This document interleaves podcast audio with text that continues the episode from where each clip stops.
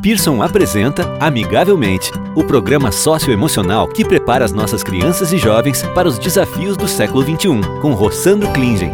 Olá, estamos aqui com o palestrante, escritor e psicólogo Rossandro Klingen e vamos continuar nossa conversa sobre educação socioemocional. No episódio de hoje falaremos sobre como a educação socioemocional pode ser um diferencial no currículo escolar. Rossandro, como o programa socioemocional capacita crianças e adolescentes, inclusive para o futuro. Nós já falamos do currículo em outros podcasts, mas é importante acrescentar e voltar a falar de algumas coisas fundamentais.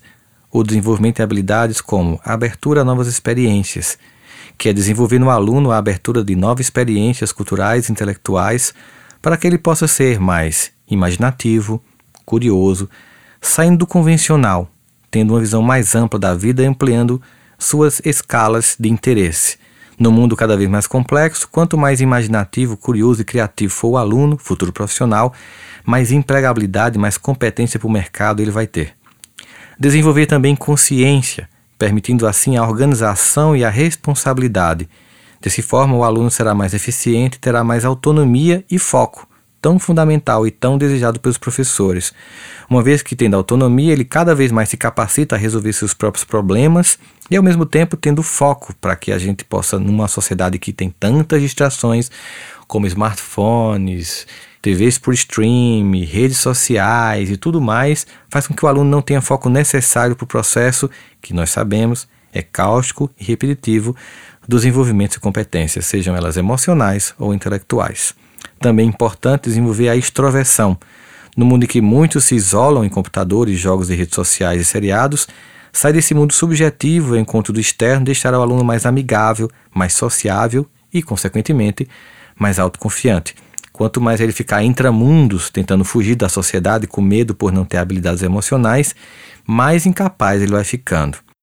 Isso vai fazer com que o aluno desenvolva uma característica fundamental, que é a amabilidade vai permitir com que os alunos saiam de um padrão muito comum hoje em dia, que é um padrão de certo egoísmo e narcisismo constante, fazendo com que ele aumente sua capacidade de tolerar a si e aos outros, sendo uma pessoa, inclusive, que é capaz de olhar para além de si, ser altruísta, entrar em contato com as pessoas, ajudá-las, ajudar projetos, ajudar lutas importantes para a sociedade, ao mesmo tempo tendo um sentimento de simplicidade no seu coração, deixando de ser uma pessoa que teima e sempre acha que tem razão para ser uma pessoa que tem mais objetividade, entende que quando é uma coisa importante, ele abre mão do seu autoconceito e muda quando for necessário.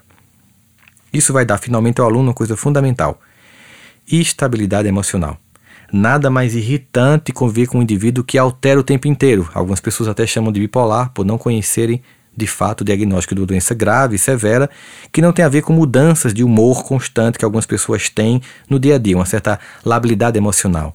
Estamos aqui tratando de estabilidade emocional, que não é uma coisa que você tem todos os dias, mas que você deve ter o maior número de tempo possível.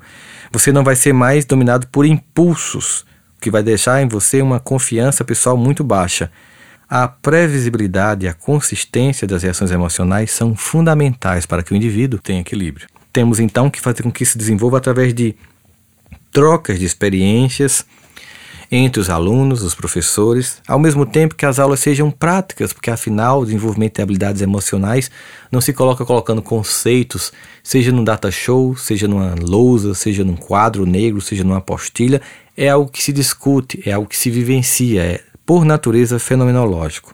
Temos também que ter uma rotina diária do desenvolvimento dessas competências na sala de aula, ou seja, uma sala de aula que seja não somente entrega de conteúdo, mas sobretudo de prática constante do desenvolvimento dessas habilidades. Nós sabemos que o processo de desenvolvimento de um aluno é um processo inacabado, que está sempre por vir a ser.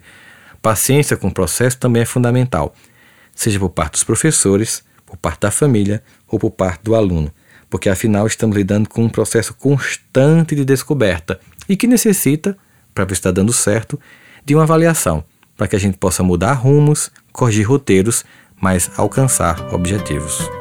Você acabou de ouvir Amigavelmente, com Rossandro Klingen. Para saber mais, acesse www.amigavelmente.com.br.